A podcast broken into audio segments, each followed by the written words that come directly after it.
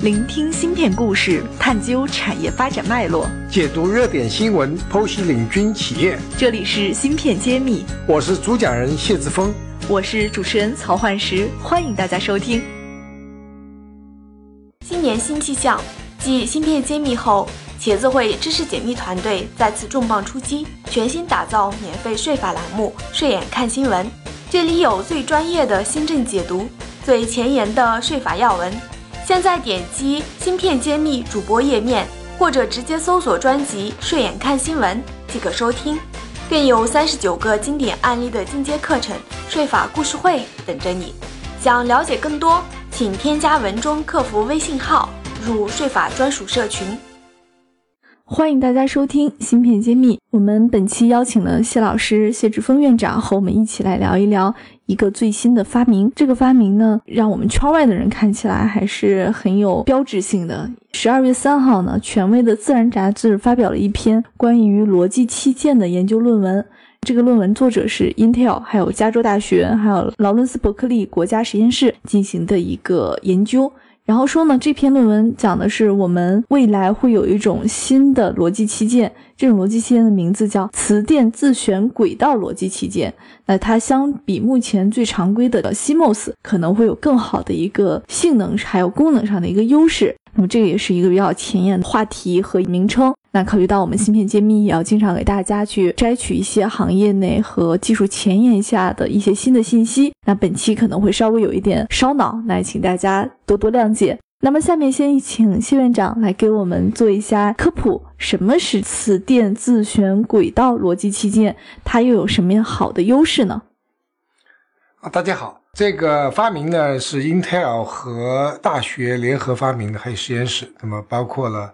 Intel 的科学家、加州大学 Berkeley 分校，还有劳伦斯 Berkeley 国家实验室的研究人员。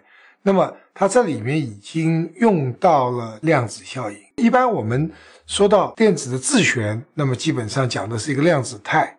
那我们太多的技术我们不介入，我们讲它的达到哪一些功能，呃，达到哪一些性能。这样子的话，我们和我们现在所用的所谓的技术呢，就可以有一个对比。要不然的话，我们就不知道他到到底在说的东西和我们今天有的技术完全不相干了。好，那我们先说一下它达到什么水平啊？首先呢，根据伯克利的新闻，Meso 这个技术啊，它的器件晶体管也是个晶体管开关啊，它是从开关电压可以从现在的几伏降到零点五伏以下，那么极端的可以降到零点一伏或者叫一百个毫伏，是这样子一个。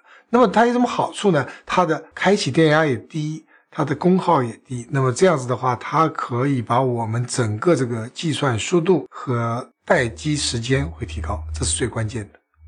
那么这里面的话也讲到三个团队，学校 Berkeley 完全是很多基础理论的基础材料的研究，国家实验室他讲就做出这样一个可行的一个方案。Intel 它是做产品的，所以它很清楚的说。我们已经做出了 Meso 器件的原型，让我觉得很兴奋的是，它用到了量子技术。那么一般我们讲的量子技术要在低温下实现，那么这里面想写的很清楚，这个器件是在常温的，叫室温下的量子行为的材料做的，它不需要低温。那么很多很多的超导是在低温实现，这个就不需要用低温来实现。那么这样子的话。我们就期待它是一个可以应用的器件，而不是一个纯粹的这个实验室的东西。那这个东西目前来说，它在什么样的一个阶段呢？离产业是否非常遥远？我们看的报道中还说不清楚。但是我们任何一个技术啊，都是需要很多的迭代的。我认为还是比较遥远的。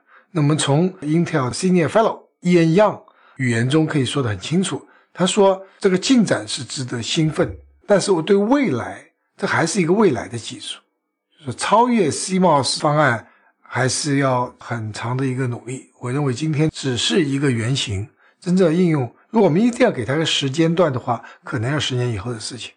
但是我我没有参与，我也不懂。从它的用的语言来说，只是叫 next generation，就是下一代，超越摩尔以后，就摩尔走不下去以后的。那么今天摩尔可以走到，我们已经证明可以走到三纳米，也就是七纳米、五纳米、三纳米。那甚至走到一点八纳米这样一个技术呢是可以的，但是我们今天已经量产的是七纳米，所以我们这个还还不急着转换成这个技术。一方面，我认为很久才能够真正量产；另外一方面呢，现有的技术呢还有很多年可以走下去。用我们伯克利教授吴正明教授的革命乐观主义的说法，我们的摩尔定律还可以走一百年。芯片揭秘栏目组现将每期音频整理成文字，并在公众号发布。想获取文字版内容，请关注公众号“茄子会”，更多精彩等着你。摩尔定律还可以走一百年，我在想，呢要把我们产业链的研究人员要逼上绝路了。是，所以我们还继续努力，在我们有生之年是看不到头的。OK，那这个 MOSE 这个技术未来在什么方面上可能会得到比较大的一个应用呢？比如说我们现在比较潮流的物联网、五 G，那这些方面它是否会有一些比较适合它的应用场景？哦，这边最大的特点是超低功耗嘛，那超级功耗一定是用的物联网是最好的，因为物物联网都是 IOT 是手持器件，所以将来都会用到，方方面面都会用到，基本上是会取代现有的 CMOS 的芯片。对，但是不会短期不会发生，现在还是属于刚开始这个理论上的实验室的一个原型，还不到真正应用的时候。好像这个技术未来。有十年左右的一个产业导入期哈，那这里其实我也会有一个比较直观的感受，就是我们可能国外的一些媒体爆出来的新闻，它就比较严谨，不会像说我们刚实现了什么什么什么技术突破，然后就马上实现了什么什么产业替代。厉害了，我的 Intel，我很想说这句话，但因为 Intel 从来不说厉害了，我的 Intel 是是说我们的 Andy Grove 一直教我们，我们要居安思危。我们要生于忧患，死于安乐。我们不能掉以轻心。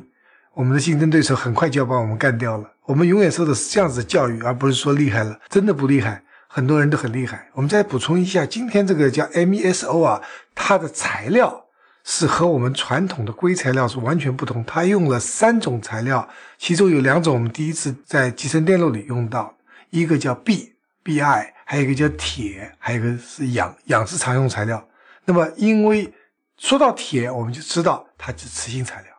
铁铁和一旦有的铁才有的磁性，所以它是一我们传统的 CMOS 完全是电电路和电子，这里用了磁性量子效应，所以我们不光有电，还有磁。这在我们 CMOS 的传统的技术方面呢，是有一个新的一个突破。它就是把磁和电都融合在一起，而电子的自旋是一个量子态，它通过这个自旋的量子材料的自旋量子态来做这样子的新的器件的话，还是让我们眼前一亮。原来这些都是理论上的实验室的东西，今天有机会做到实际可以应用的器件，那我们还是值得期待。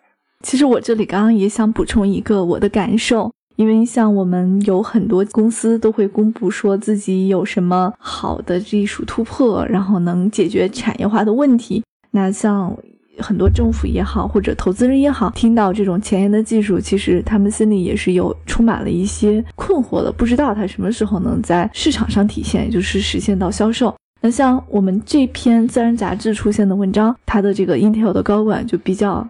谨慎地说，未来还有很长的路要走，至少有十年的时间才能实现产业化的导入。那么，实际对我来说，我觉得我们中国动不动又有很多技术的突破，但实际上想从对投资人说一声，可能产业导入的难度是一个很漫长、很很长期的一个过程，甚至实现市场化的这个反馈也可能没有那么短时间。嗯，这也是我们中国要做集成电路必然有的耐心啊。这就是问题了。我们做做基金的人都觉得五什么三加二、五加二，七年就不能再等了。